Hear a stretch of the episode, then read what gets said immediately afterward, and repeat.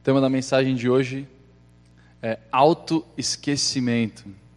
E eu desenvolvi esse tema a partir deste livro, Ego Transformado, que o Gabriel Machado me emprestou. Cadê ele? Está aí?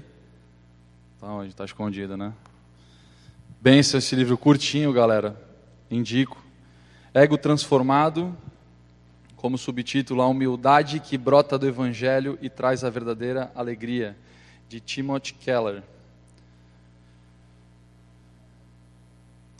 Está baseado, esse livro, no texto de, de Paulo, a, da carta primeira aos Coríntios. Mas antes da gente entrar no texto, eu quero fazer uma breve introdução.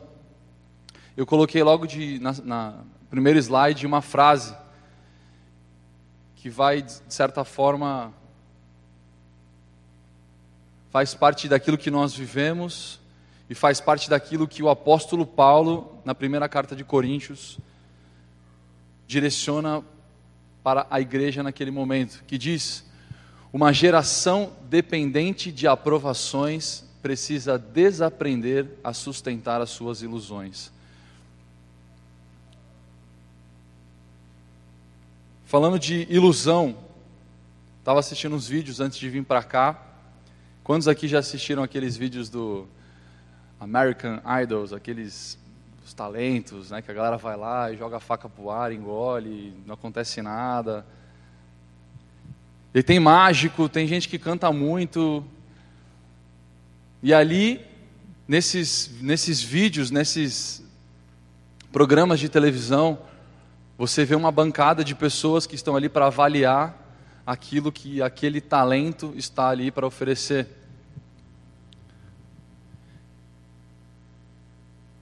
Eu já assisti algumas vezes alguns mágicos ilusionistas. E um pouco antes de vir para cá eu resolvi assistir um, mano, muito louco, muito engraçado. O cara tirava pomba de tudo quanto é lugar e falava, mano, de onde ele tirou essas pombas, velho? Ele pegava um fio, pegava um, fósforo, acendia, saía fogo e do nada virava uma pomba, depois virava outra, ele batia a mão, saía duas. Eu falava, mano, o que, que é isso, cara? E aí os caras no, nos bastidores olhavam, uau! Ficavam maravilhados com aquilo, porque, meu, o cara estava aqui, só estava com uma jaqueta, como que ele guardou tanta pomba dentro da jaqueta, né? Só que aos olhos daqueles que veem aquela situação, todo mundo fica maravilhado. Fala, mano, como é que o cara conseguiu fazer isso?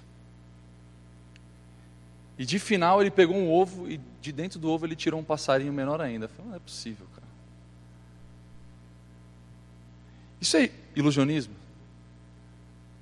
Quanto esse homem deve ter treinado, treinado, treinado, treinado, treinado, treinado, para poder executar aquilo com perfeição a ponto de enganar todos aqueles que estavam vendo. Ou então a ponto de fazer com que todos aqueles que estão assistindo viessem a acreditar naquela performance, naquilo que ele estava apresentando. Uma das definições de ilusão é a confusão entre o que uma coisa aparenta ser e o que ela realmente é. Eu escrevi algumas coisas aqui, vou compartilhar com vocês. Primeiro que a ilusão ela parte de um ponto em que nós conseguimos fazer com que aquilo que não é uma verdade absoluta tenha a possibilidade de se tornar uma realidade. A mesma coisa quando falam para vocês ou quando falam para nós que nós não vamos vencer em Cristo Jesus. Isso é uma mentira do diabo e que muitos acreditam e tomam para si essas falas. Por nós sermos cristãos, quando eu me converti, o que eu mais tive foram lutas. Dentro de casa, principalmente, com a minha família inteira. E a gente passa por confronto. E aquilo testa a nossa fé.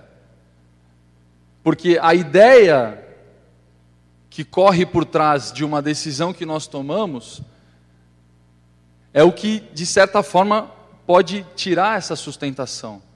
Vocês estão entendendo o que eu estou querendo dizer? Ou seja, tomamos uma decisão por Cristo, mas ao nosso redor, na televisão, na mídia, na nossa família, do nosso lado, no nosso emprego, tudo o que acontece parece que tenta nos tirar do eixo, tenta nos mostrar uma realidade no qual nós devemos viver, mas na verdade nós sabemos que aquilo nós não podemos experimentar.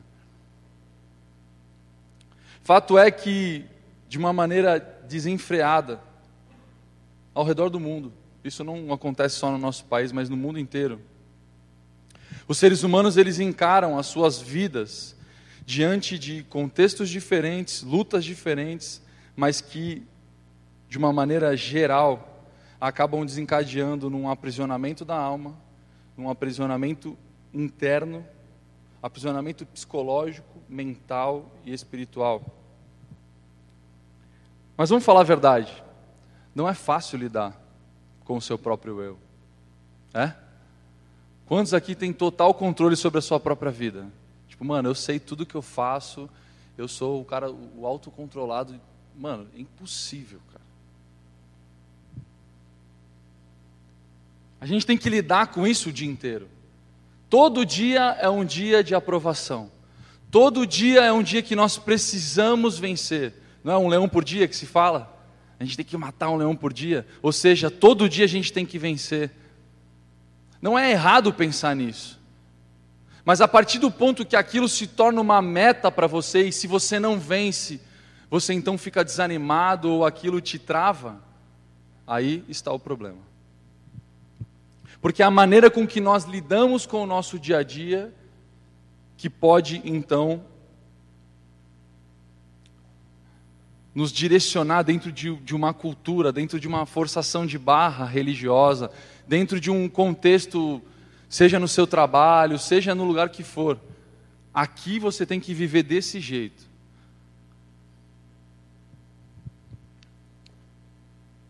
É muito tendencioso para nós, como seres humanos, olhar para dentro de si e ver somente aquilo que nós temos. Por isso que vemos depressões, crises de ansiedade, crises de identidade, síndrome do pânico, medos, lutas. E nós temos que enfrentar. Mas a realidade é que sozinho é sempre mais difícil. Eu lembro quando eu me converti, tinha dois anos que eu estava na igreja, eu estava a milhão, querendo cada vez mais mergulhado em Cristo, cada vez mais mergulhado na igreja. Eu vim aqui, estava todo culto, não faltava um culto. E às vezes eu olhava para o lado e falava, mano, eu tenho meus amigos que estão aqui, a gente está desenvolvendo um negócio legal, mas quem é o cara que vai caminhar comigo lado a lado, assim, sabe, para a gente viver uma trajetória legal em Cristo Jesus? Não desmerecendo todos aqueles que estiveram do meu lado, mas manja a mesma, mesma caminhada ali, cara, vamos pregar, vamos não sei o quê, é legal você ter um, um, amigo, um irmão que você quer sair junto, trocar uma ideia. Não, vamos na rua, vamos evangelizar, vamos fazer alguma coisa diferente. É alguém que você tem uma empatia maior, alguém que você fala, cara, esse é meu irmão de fé, e a gente vai caminhar junto. E às vezes eu sentia falta disso porque eu não conseguia me abrir com todo mundo nas minhas dificuldades, eu era muito novo, então achava que não tinha necessidade, e eu encarava tudo aquilo sozinho, às vezes procurava o pastor, mas é difícil fazer tudo sozinho. Definitivamente, a gente precisa concordar que nós somos meros seres mortais. E apesar de termos, termos esse anseio pela eternidade, até para nós vivermos eternamente, nós temos que morrer. Até para a gente viver uma eternidade, a gente tem que morrer. Quando a palavra de Deus diz que se você escolhe viver para o mundo, então você morre para Cristo. Agora, se você morre para o mundo, então você vive para Cristo. É uma realidade que nós temos que enfrentar. E Paulo, em Filipenses, capítulo 1, verso 21, diz que: Porque para mim o viver é Cristo e o morrer é lucro. Então, olha, olha a mentalidade de Paulo, ao ponto dele dizer: para mim, eu vivo para Cristo, e se eu morrer, é lucro, porque eu estou morrendo em Cristo. Aquilo que eu estou fazendo é por conta do Evangelho. Então, a morte que eu venho a enfrentar é por conta daquilo que eu vivo. Ou seja, eu vivo para pregar o Evangelho, e se eu morrer por conta disso, estou no lucro. A mentalidade de Paulo, a vida de Paulo, aquilo que ele, que ele vivia, era loucura, e ainda é loucura para muitos de nós. Mas é diante desse aspecto mortal, vamos dizer assim, que eu quero que a gente fique com, com a mentalidade na palavra de hoje, amém?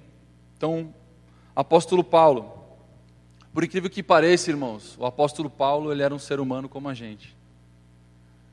Ele escreveu mais de metade da, da Bíblia, a gente sabe que o cara era embaçado, o apóstolo Paulo, mano. Mas ele era ser humano como eu e você. E às vezes a gente, como ser humano, a gente lê a palavra de Deus. Obviamente que a gente tem que dar toda a honra, toda a glória ao Senhor Jesus e agradecer por esses homens que pagaram preço. Mas nós somos seres humanos como ele.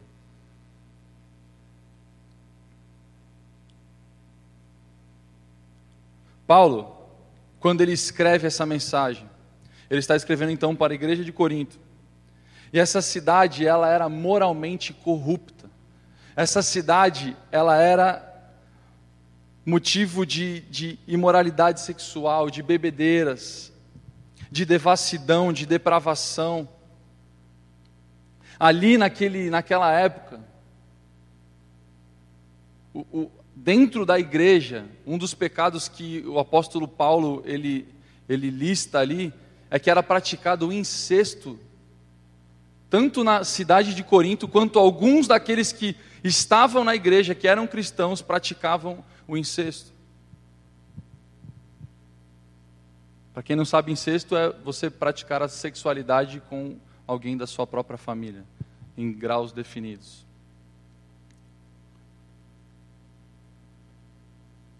E quando então Paulo, ele direciona essa carta, e por que, que a igreja, de certa forma, haviam algumas pessoas que praticavam isso? Porque muitos dos cristãos que estavam, estavam ali eram de origem judaica e que foram convertidos ao cristianismo a partir da pregação de Paulo. Portanto, a cultura no qual eles viviam antes, mesmo tendo sido convertidos ao cristianismo, eles ainda tinham parte daquela cultura e no ambiente daquela cidade era cultural que essas práticas ocorriam, entre outras práticas. Paulo então ele advertia a igreja porque ele sabia que o nível de depravação era praticamente meio a meio. Metade da igreja queria pregar o evangelho, metade da igreja estava apaixonada por Cristo, só que a outra metade estava rendida à sua carnalidade e demonstravam a sua carnalidade e a sua imoralidade. Portanto, essa mensagem que Paulo pregou lá em 52 an anos depois de Cristo, aproximadamente, é a mesma mensagem que nós temos que pregar hoje, que nós temos que pregar nos próximos dias, nas próximas semanas, nos próximos meses, nos próximos anos, décadas e milênios. Por quê? Isso se Jesus não voltar antes, em nome de Jesus, amém. Porque os nossos filhos vão passar por isso. Os filhos dos nossos filhos vão passar por isso. Que a enxurrada de informação que existe ao nosso redor é o, o famoso mundanismo, o famoso secularismo. Você anda, você vê uma propaganda. Aí você vê um cara na frente de um de uma BMW, você fala, mano, aquilo começa a se tornar objeto de desejo. Então, o ser humano ele é movido por, por aprovações. Então, se eu tiver, eu sou bom. Então, se eu, se eu tenho, eu posso estar naquele ambiente. Se eu recebo, ou se, é tudo jogo de. O, o quanto mais eu tenho, mais eu avanço.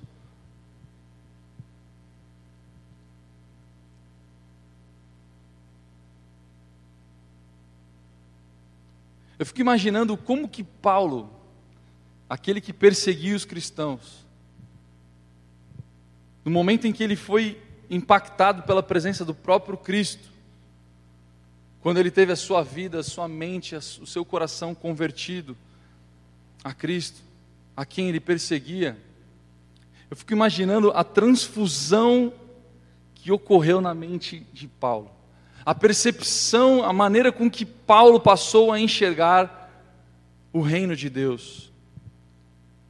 A percepção do mundo, das pessoas, frente à palavra de Deus, com novos esclarecimentos. E agora a gente vai entrar na mensagem, eu dei essa base para você entender que é sobre isso que nós vamos falar. 1 Coríntios capítulo 4, do verso 1 ao 5, pode começar aí. Assim, pois, Importa que todos nos considerem como ministros de Cristo. Em outras versões fala servos de Cristo e encarregados dos, dos mistérios de Deus. Ora, além disso, o que se requer destes encarregados é que cada um deles seja encontrado fiel. Mas a mim pouco importa, pouco importa ser julgado por vocês ou por um tribunal humano, nem eu julgo a mim mesmo porque a consciência não me acusa de nada, mas nem por isso me dou por justificado, pois quem me julga é o Senhor. Portanto, não julguem nada antes do tempo, até que venha o Senhor, o qual não somente trará à plena luz as coisas ocultas das trevas, mas também manifestará os desígnios dos corações, e então cada um receberá o seu louvor da parte de Deus. A gente vai verso a verso. No primeiro verso, volta lá comigo, primeiro verso, assim pois, importa que todos nos considerem como ministros de Cristo ou servos de Cristo e encarregados dos mistérios de Deus. Paulo, quando ele fala servos aqui, tamanha humildade que Paulo tinha perante o próprio Senhor e diante de todos os homens. Essa palavra servos traduz como aquele que trabalha embaixo dos remadores do navio, da parte mais baixa do navio, referindo àqueles escravos desprezados. Ele se coloca numa condição de servo, onde ele encontrava de repente o mais rebaixado cargo. Se assim podemos dizer que é um cargo, porque ele era escravo. Então, Paulo, quando ele se posiciona como alguém que é servo do Senhor, e ele continua dizendo no verso 2: Ora, além disso, o que se requer desses encarregados é que cada um deles seja encontrado fiel. Irmãos, o que, qual que é a característica de um servo fiel? Qual que é a característica de um escravo fiel? É aquele que tem lealdade e obediência ao seu Senhor. É aquele que é leal ao Senhor e que em tudo aquilo que o Senhor pede, ele obedece. Esse é o melhor servo, esse é o melhor escravo. E Paulo destaca essa condição. Encarregados fiéis, aquele que não larga o osso, aquele que está do lado, aquele que acompanha, aquele que cuida não somente das hortas, mas cuida do gado, cuida das finanças. Se precisar cuidar dos filhos do seu Senhor, ele vai cuidar. Mas esse é o servo que todo mundo quer ter. E Paulo se coloca nessa condição, querendo dizer: é isso que importa que todos nós, como ministros da palavra, como aqueles que vão encarregados dos mistérios de Deus, ou seja, aqueles que vão levar a revelação de Deus, devem agir dessa maneira, como um servo fiel, com lealdade à palavra, com obediência aos mandamentos do Senhor. E no verso 3 diz, Paulo dizendo: Mas a mim pouco importa ser julgado por vocês. Mano, olha, olha a garantia que Paulo tinha, velho. Pouco importa ser julgado por vocês ou por um tribunal humano, nem eu julgo a mim mesmo. Por isso que eu dei como exemplo aquela apresentação. Porque ali as pessoas estão indo para serem aprovadas, elas querem aprovação. Mas se elas erram, é, não, você cantou bem, mas é que você desafinou e tal, a pessoa vai murchando, vai murchando, vai murchando. Agora, quando é uma ótima apresentação, todo mundo levanta. Mano, imagina o ego da pessoa. Alguns são humildes, estão ali realmente porque. Mas eu sei, imagino, que quando você tem uma aprovação, uma grande plateia que está ali falando: Cara, você canta muito, que talento que você tem, meu, que mágica é essa? Nem... Cara, deu até para acreditar que você realmente gerou pombas. Quando Paulo fala a respeito do tribunal humano, é uma metáfora que ele está usando, e Paulo, nesse momento, ele não está sendo em nenhum momento arrogante. Ele não está querendo dizer, ó, não estou nem aí porque vocês pensam, pode me julgar. Não é, não é nesse sentido que Paulo está querendo dizer. Quando ele fala isso, ele diz que eu não estou acima dos meus companheiros, eu não estou acima daqueles que estão comigo na caminhada, eu não estou acima daqueles que estão abaixo de mim, eu não estou querendo me diferenciar por aquilo que eu tenho ou deixo de ter. Por isso vocês podem me julgar, porque não é isso que me move, não é isso que sustenta a minha vida.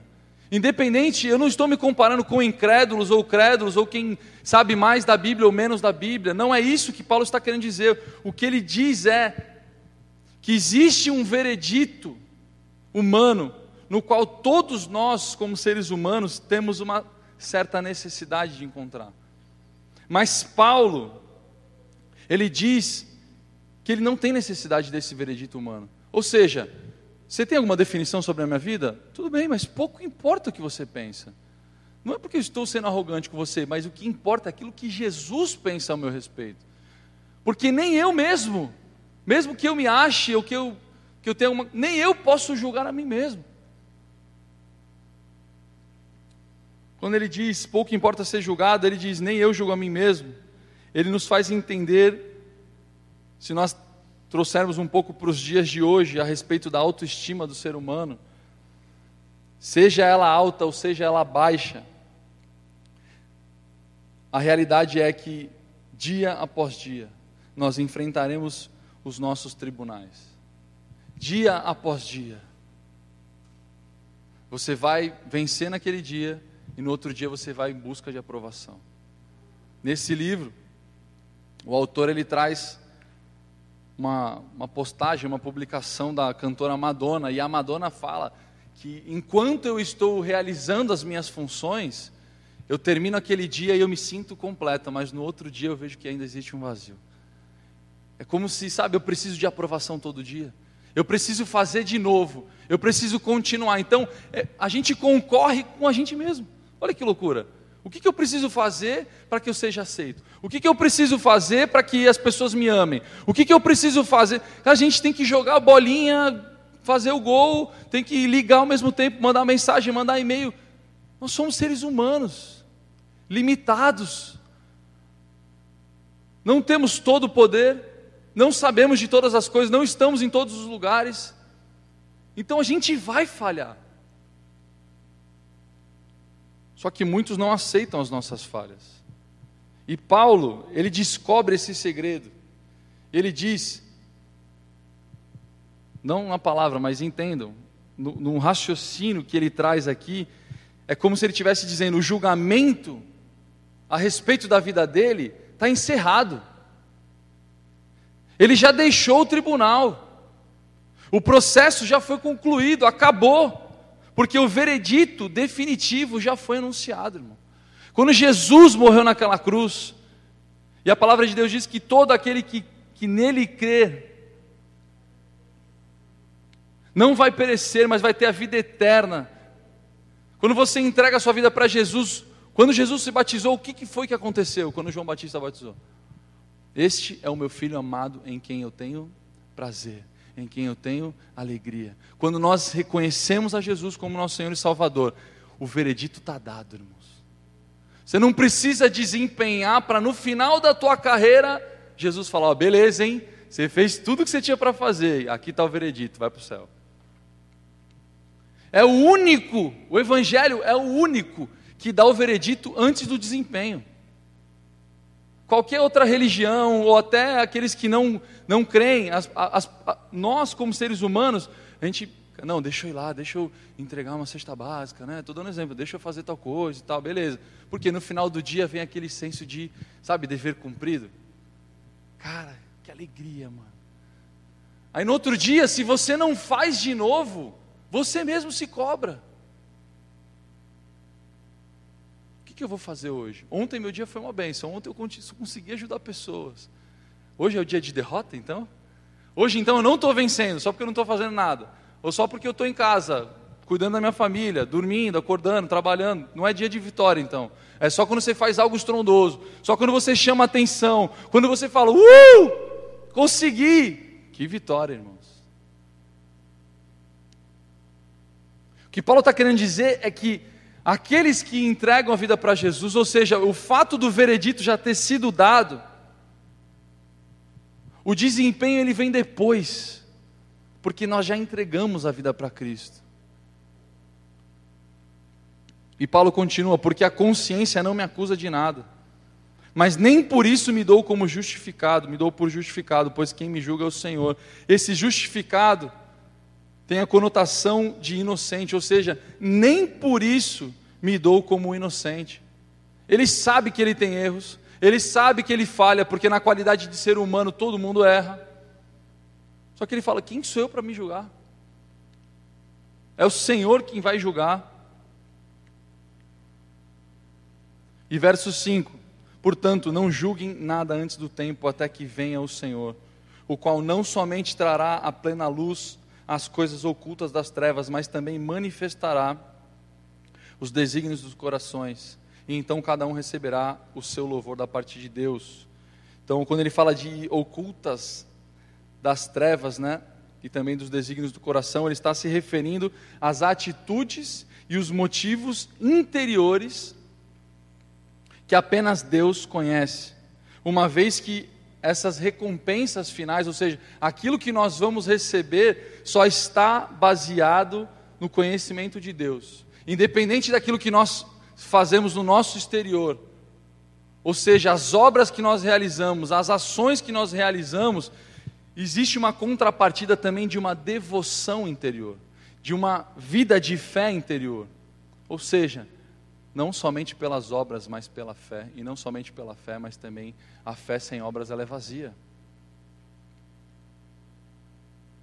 Portanto, o Evangelho de Jesus Cristo é o único onde o veredito a respeito das nossas vidas é dado antes de desempenhar as nossas ações. Recentemente estava trocando uma ideia com um jovem, e aí a gente foi falando, mandei algumas coisas da palavra de Deus, a gente conversando e tal, ele Cara, Dani, então quer dizer que eu não preciso consertar toda a minha vida, parar tudo que eu estou fazendo, e não sei o que lá. Eu falo assim, não, não é que você não deve fazer você deve fazer isso. Mas você não precisa estar tá 100% consciente de que você é perfeito para você poder se achegar ao Senhor Jesus. Afinal, quando o próprio Cristo diz, vinde a mim, venham a mim todos os que estão cansados e oprimidos, Ele está querendo te dar libertação para a tua alma, irmão. Jesus está te oferecendo algo que no, no, no teu, na tua vida sozinho você não vai conseguir. Ele não está querendo dizer, vinde a mim todos os poderosos, vinde a mim todos os, os profissionais da, de arquitetura, vinde a mim todos os. os... Não. Está falando, vinde a mim os cansados, ou seja, é para todo mundo. Quem está cansado, quem está oprimido, está sobrecarregado, venham a mim, porque eu vou te dar descanso, pois o meu jugo é suave e o meu fardo é leve. O jugo nessa passagem, que está em Mateus, fala a respeito de um instrumento de madeira que segurava dois animais, na maioria das vezes bois. E eles estavam que sujeitos ao seu Senhor. E quando Jesus fala, ó, vinde a mim, porque eu vou trocar o fardo, o meu fardo é leve, ele te coloca numa condição aonde você tem prazer na presença dele. Onde você é um servo, mas é um, um servo que tem liberdade. É um servo que tem esperança. Eu já li esse texto, mas vamos lá. Mateus 3,17 que diz: Este é o meu filho amado, de quem eu me agrado. E na continuidade disso, Romanos 8, verso 1 diz: Portanto, agora já não há condenação alguma para os que estão em Cristo Jesus. Se você está em Cristo Jesus, irmão, ele já passou pela condenação, ele já passou pelo julgamento. Não há condenação ou julgamento que você possa enfrentar na condição de alguém que ama Jesus, na condição de alguém que entregou a vida para Jesus. Você não precisa enfrentar isso de novo. Ah, como assim, Daniel? Eu não vou enfrentar a lei dos homens? Vai, mas vai com a consciência tranquila, cara. Errou? Paga pelo que você errou. Você reconhece o Senhor Jesus? Então deixa Ele governar a tua vida a partir de agora. Muitas histórias mudam no meio do trajeto. E tem muita coisa que a gente vai ter que, infelizmente, colher, irmãos. Coisas que a gente fez no passado que a gente vai ter que colher. Só que isso, quando a gente, quando as coisas aparecem, ah, tá vendo? Sabia, isso aí ia tropeçar qualquer dia. Ninguém sabe a luta que você passou durante anos. Mas o dedo vem, pecador. Por isso que é, é interessante, e o tema dessa mensagem é autoesquecimento, é porque Paulo, ele esquece dele. Não vivo mais eu, mas Cristo vive. Ou seja, eu, mano, eu vou viver para Cristo, e eu morro para Cristo também. Morrendo para Ele é lucro.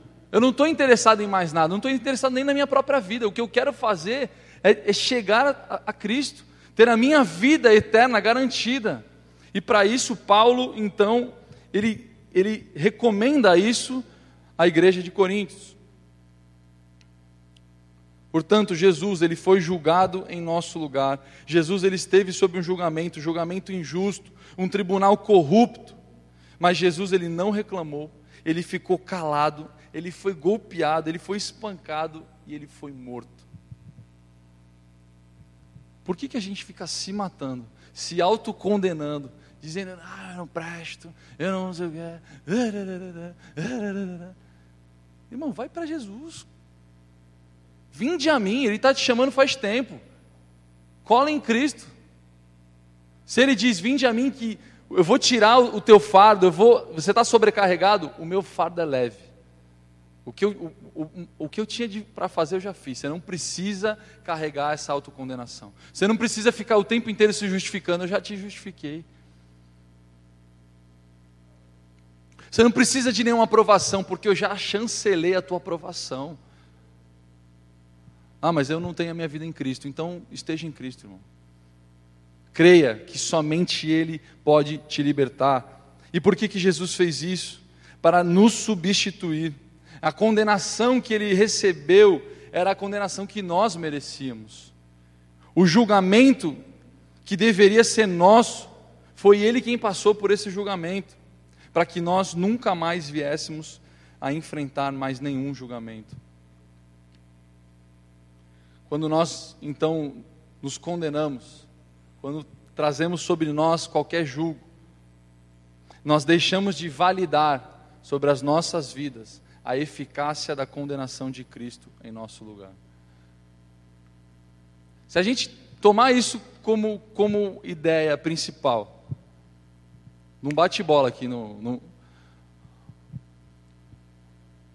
se a gente entender que Cristo morreu por nós, a gente não precisa mais se condenar. Beleza, valida aquilo que Cristo fez na cruz por você. Agora, a partir do momento que nós realizamos ou queremos o tempo inteiro aprovação, o tempo inteiro, né, ou eu faço ou eu deixo de fazer, Jesus está falando, querido, enquanto você estiver achando que a tua existência é, é, gira em torno do mundo, que um, você, o teu umbigo é o centro do universo, ou quando você. Não tem como Cristo agir nisso. É necessário uma rendição.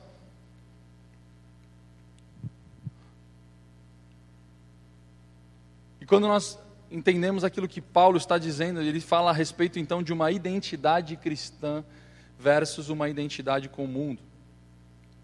Como eu falei no começo, a igreja em Corinto, ela era muito mundanizada.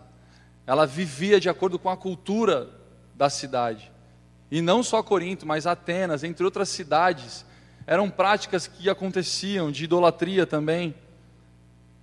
Mas quando a gente entende que, a, que Paulo está nos, nos desenhando a partir dos seus exemplos, ele também, a gente não vai ler isso, mas você pode ler depois essa mesma carta em casa, ele fala para a igreja de Corinto: Eu estou usando como exemplo aquilo que eu pratiquei com Apolo.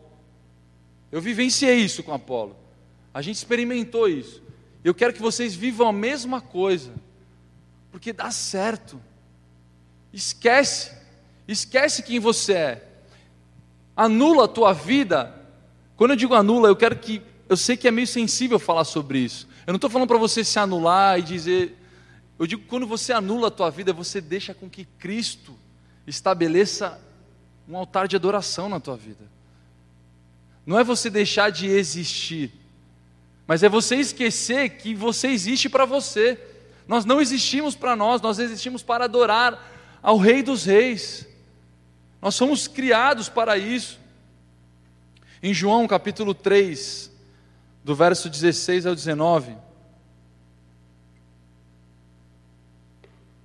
passagem muito conhecida que diz: Porque Deus tanto amou o mundo que deu o seu Filho unigênito para que todo o que nele crê não pereça, mas tenha vida eterna. Pois Deus enviou o seu Filho ao mundo, não para condenar o mundo, mas para que este fosse salvo por meio dele, ou seja, ele sofreria a condenação. E ele continua dizendo: quem nele crê não é condenado, mas quem não crê já está condenado. Ou seja, a condição de condenação é para aqueles que não creem em Jesus, por não crer no nome do Filho unigênito de Deus. Este é o julgamento. A luz veio ao mundo, mas os homens amaram as trevas e não a luz, porque as suas obras eram más. Nós temos Jesus, nós temos a luz de Cristo, nós temos a palavra de Deus, nós temos os mandamentos, nós temos a palavra. E aí a gente simplesmente, beleza, vou viver minha vida. É uma opção, é uma escolha nossa. Querer viver para Cristo, ou não querer viver para Cristo, é uma opção. Mas a partir do momento em que nós não estamos em Cristo, nós estamos condenados àquilo que o mundo nos oferece. Nós estamos condenados a sermos imergidos dentro das culturas, dentro dos lugares. E aí a nossa direção não é mais o Espírito Santo, mas é aquilo que as pessoas dizem ou deixam de falar a nosso respeito. Essa síndrome da perfeição é o que tem feito muitas pessoas ficarem iguais. É dente igual, é, é rosto igual, é cabelo igual, é corpo igual, porque você vai lá, faz uns negocinhos, procedimento, todo mundo está igual. Você olha e fala, gente, quem é esse cara mesmo? Já até esqueci. O cara tinha um rosto gordinho, do nada o cara parece uma caveira, porque fez a harmonia facial. Véio. Deus te criou desse jeito, aí você vai lá e, e vira um, um desenho em quadrinhos. Eu sei que tem alguns procedimentos que são de estética mesmo, para corrigir, beleza, está perdoado. Não por mim, mas Deus entende. Agora, quando é o nível de perfeição, aí, irmãos, daqui a pouco, daqui, eu não sei quantos anos vai demorar, mas daqui a pouco você vai andar na rua, você vai ver o, a Barbie, vai ver a Suzy, vai ver um monte de boneco andando na rua, que é tudo igual, só muda a roupa, o penteado e o Ken, né? O Ken, né? O, um pouco depois desse texto, ainda em João 3, os discípulos então começaram a, a gerar uma discussão ali a respeito da purificação cerimonial, porque João Batista estava batizando, Jesus com os discípulos também. Então eles se dirigiram a João e lhe disseram: Mestre, aquele homem que estava contigo do outro lado do Jordão, do qual testemunhaste, está batizando e todos estão se dirigindo a ele. A isso João respondeu: Uma pessoa só pode receber o que é lhe dado dos céus. E agora no verso 28, coloca aí: Vocês mesmos são testemunhas de que eu disse: Eu não sou o Cristo. João dizendo para todos os discípulos: Eu não sou o Cristo, mas sou aquele que foi enviado adiante dele. A noiva pertence ao noivo. E aí ele começa a dizer dele: o amigo que presta serviço ao noivo e que o atende e o ouve, enche-se de alegria quando ouve a voz do noivo. Esta é a minha alegria, que agora se completa. E ele continua dizendo: é necessário que ele cresça e eu diminua. É necessário que ele cresça e eu diminua. Por isso que ele batia na tecla: eu não sou Cristo, eu não sou Messias, eu vim adiante dele para preparar o caminho. Mas convém que ele cresça e que eu diminua. Aquele que vem do alto está acima de todos. Aquele que é da terra pertence à terra e fala com quem é da terra. Aquele que vem dos céus está acima de todos. Paulo, E a gente vai voltar agora para 1 Coríntios, mas agora a gente vai dar um pulo para o capítulo 9. Naquela época também, eram praticados jogos como Jogos Olímpicos, mas esses jogos se chamavam Jogos Istmicos, que era da cidade de Istmia. É pique Olimpíadas, os Jogos Olímpicos. E naquela época a gente sabe que não tinha tanto esporte, não tinha futebol, handebol, não tinha nada disso, patins. Era corrida de cavalo, né? todo mundo correndo e todo mundo se esbofeteando lá, era boxe. Era o máximo, tinha uns dois, umas, três tipos de modalidade. E talvez uns arremessos de peso. Só que olha que loucura, mano. Sabendo disso, quando a gente vai ler, Paulo diz lá em, em 1 Coríntios 9, 24 até o 27. Vocês não sabem que de todos os que correm no estádio, ou seja, você não sabe que todo mundo que ficaria que nem né, correndo, apenas um ganha o prêmio? Corram de tal modo que alcancem o prêmio. Todos os que competem nos jogos se submetem a um treinamento rigoroso.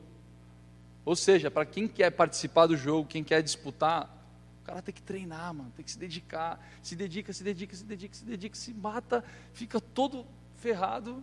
Por quê? para obter uma coroa que logo perece. Mas nós o fazemos para ganhar uma coroa que dura para sempre. Sendo assim, não corro quem corre sem alvo. Ou seja, eu não corro por correr. Eu não vou ficar correndo só porque ah, vou receber uma medalhinha legal. Uhul! Minhas medalhas, minhas conquistas. Um monte de medalha no peito. Acabou, tirou a foto, acabou o glamour, irmão. Você vai voltar para casa, é arroz, feijão, batata e ovo. E bife, né? Vida normal. Então, são dias de glamour e dias de normalidade. Se você vive muitos dias de glamour, o dia você vai olhar para a normalidade e falar: cadê meu glamour? Isso nunca vai te satisfazer. Afinal, nós somos seres humanos. Nós não somos perfeitos. Nós não somos super-heróis, não temos superpoderes. O poder que atua em nós é o poder do Espírito Santo. Ele continua dizendo: Sendo assim, não corro como quem corre sem alvo, e não luto como quem esmurra o ar, mas esmurro o meu corpo e faço dele o meu escravo.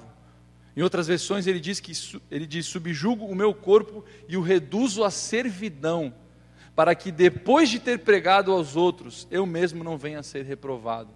Está querendo dizer, eu, eu, eu, o que eu faço é me reduzir cada vez mais, porque eu sei que quanto mais eu me reduzo, ou seja, quanto menos de mim, mais de Deus. A aprovação não vem na, na performance, não vem naquilo que ele apresenta, mas vem no quanto ele se reduz na preparação, o quanto ele se, ele se isola, o quanto ele se diminui diante de Deus na sua vida de devoção, porque quando ele apresenta o evangelho na sua vida, né?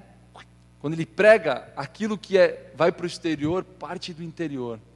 Parte de uma vida de devoção, parte de uma vida de entregue, não somente de uma preparação, porque eu tenho um objetivo. Meu objetivo é ganhar 10 almas para Jesus. Vamos lá, e prepara o evangelho, e prepara não sei o quê, e faz um monte de coisa e chega, ah, eu quero entregar. Mas é a verdade, cara.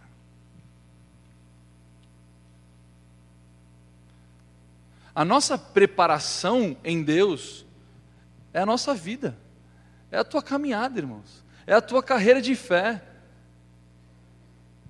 Não é porque surgiu uma programação que a gente se dedica, não que não deva se dedicar, temos que nos dedicar, tá, irmãos? Não é isso. O que eu quero dizer é, a gente não precisa ficar de programação em programação, de evento em evento, porque vai ter isso, então agora é hora de evangelizar. Você tem que fazer todo dia.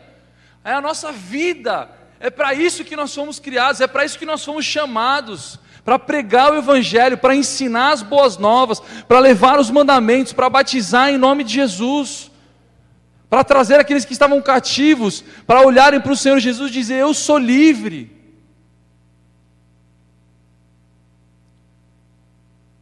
O que Paulo diz: O meu alvo é Cristo e a vida eterna.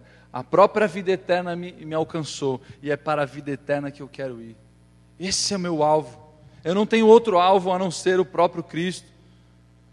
Em Gálatas, capítulo 2, verso 20, Paulo diz: Fui crucificado com Cristo, assim já não sou eu quem vive, mas Cristo vive em mim.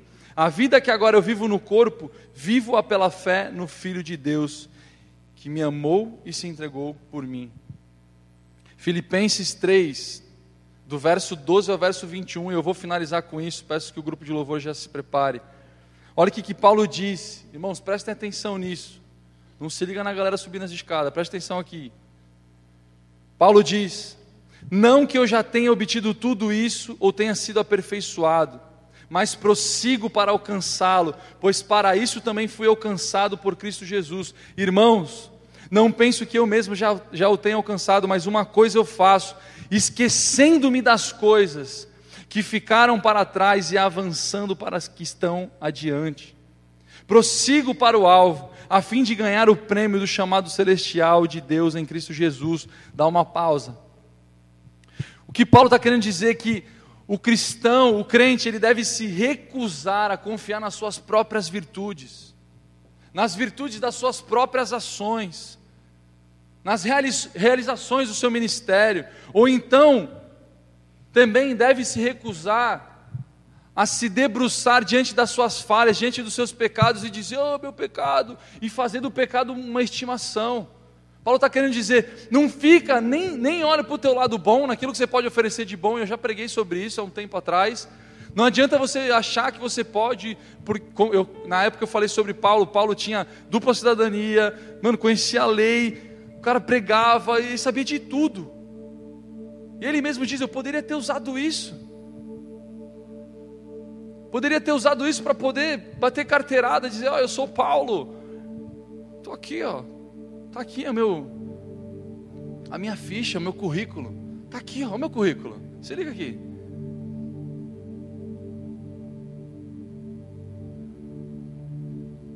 Você acha que quanto mais você enche o teu currículo, melhor você é? Na condição de cristãos, irmãos, se você busca, você vai ter aprovação. Óbvio que você vai. O perigo que você corre é deixar com que o seu interior se perca, com aquilo que Deus semeou na tua vida se perca.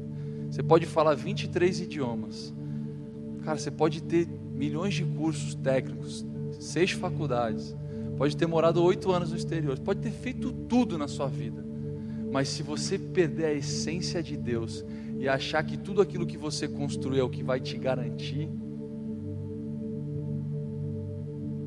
é porque você tem alimentado o teu ego durante todos esses anos.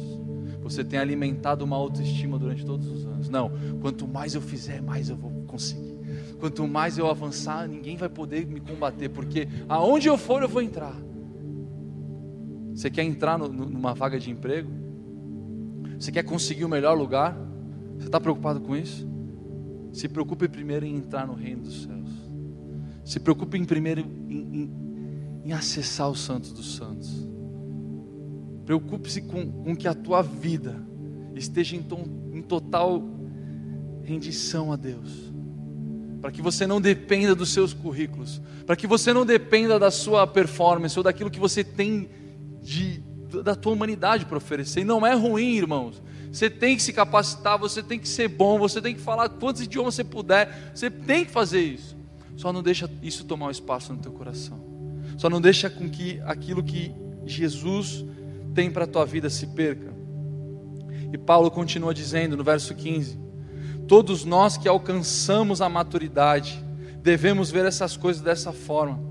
E se tem, e se em algum aspecto vocês pensam de modo diferente. Isso também Deus esclarecerá.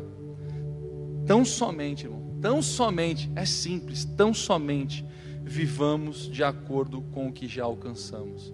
Você tem, está no ensino médio? Vive de acordo com aquilo que você tem. 16 anos, 17 anos, estou no ensino médio, estou me preparando. Está com 25, tem faculdade, se formou? Faculdade. Vive dessa forma fica viajando na maionese, achando que você vai, uh, eu vou mudar o mundo e tal. Vamos mudar o mundo, é o que a gente cantou aqui, a gente vai mudar o mundo. É joelho no chão, irmãos. É lealdade ao Senhor. É uma vida de entrega, de serviço ao reino. É uma vida de empatia. Que adianta a gente conhecer a Bíblia inteira e passa do lado, tem alguém ali sofrendo e você dá nada. Alguém vai dar comida, alguém vai fazer. A gente faz isso, não faz? Quantos têm chegado até você? E porque de repente ele é muito diferente de você, você o repudia, ou você deixa de responder, ou você deixa de dar atenção. Quantos? Quantos nós temos perdido? Quantas almas que estão clamando por ajuda, por conta dos nossos preconceitos, a gente simplesmente diz não.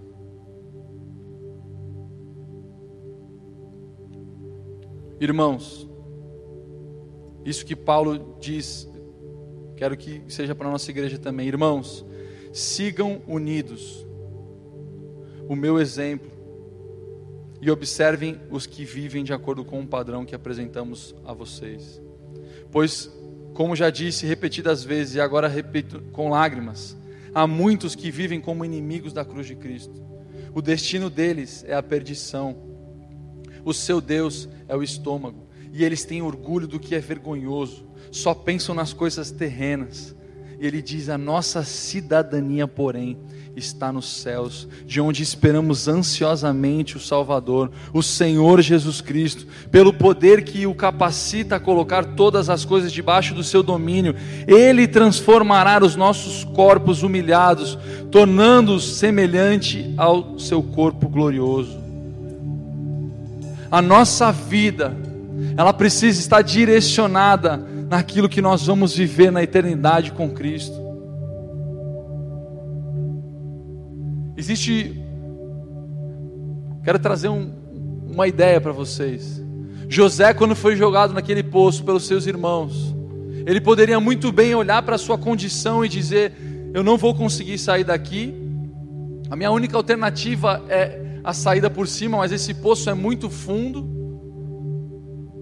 Ele poderia simplesmente olhar para a sua realidade atual, mas ele conhecia a palavra de Deus, Deus já o, havia falado através de sonhos. E aquilo que Deus tinha para realizar na vida de José estava embutido no seu coração. Por isso que mesmo que nós sejamos colocados num poço, mesmo que pareça que não tem saída, mesmo que ao nosso redor todo mundo venha a julgar-nos, as plateias venham a se unir, o tribunal humano venha se reunir para poder apontar algo a respeito de você. Existe um Deus que estende as suas mãos e te tira do lamaçal. Existe um Deus que te tira de uma condição onde você não tinha para onde ir, onde todos aqueles que tinham inveja de você te colocaram naquele lugar porque sabiam que você com Cristo você ia muito mais longe. Você está olhando para onde? Para aquilo que você quer viver em Cristo, na sua eternidade, ou para aquilo que você está vivendo hoje no teu presente? Porque se a gente for viver o dia de cada vez, matando um leão por dia e achando que isso vai sustentar a nossa fé, a gente está muito enganado. A nossa vida tem que ser baseada na fé, naquilo que nós vamos viver no Senhor naquilo que nós cremos, na eternidade junto ao nosso Pai. Amém? Fica de pé no seu lugar onde você está.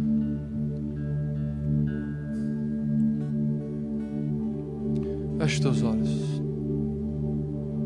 Esquece quem está do teu lado, esquece quem veio contigo.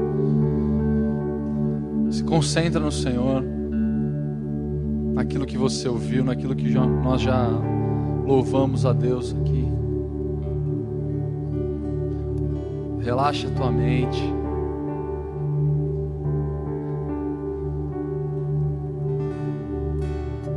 Se você está em Cristo, você não precisa se autocondenar. Se você entende que Jesus é aquele que te salvou, você não precisa se cobrar tanto. Você não precisa da aprovação de ninguém.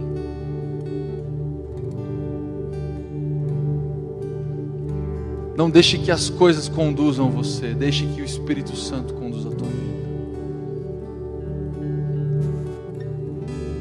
Em oração, eu queria que você, assim como, como João, diz: convém que ele cresça e que eu diminua. Assim como Paulo se colocou numa condição de servo, aqueles escravos que estavam no andar mais, mais baixo do navio, esquecidos, trabalhando. Se coloque nessa condição hoje, dizendo: Senhor, efetivamente, Pai, eu não tenho mais nada para te oferecer. Senhor. Diante da tua presença, Pai, eu não sou mais nada, Senhor.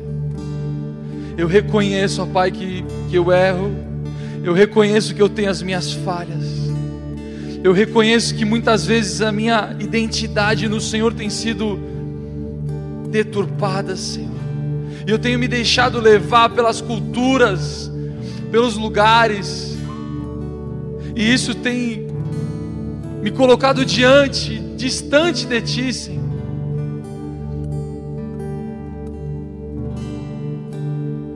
Eu quero me reduzir, ó Deus, ao nada agora entendendo, ó Pai, que o Senhor é tudo sobre a minha vida, Pai.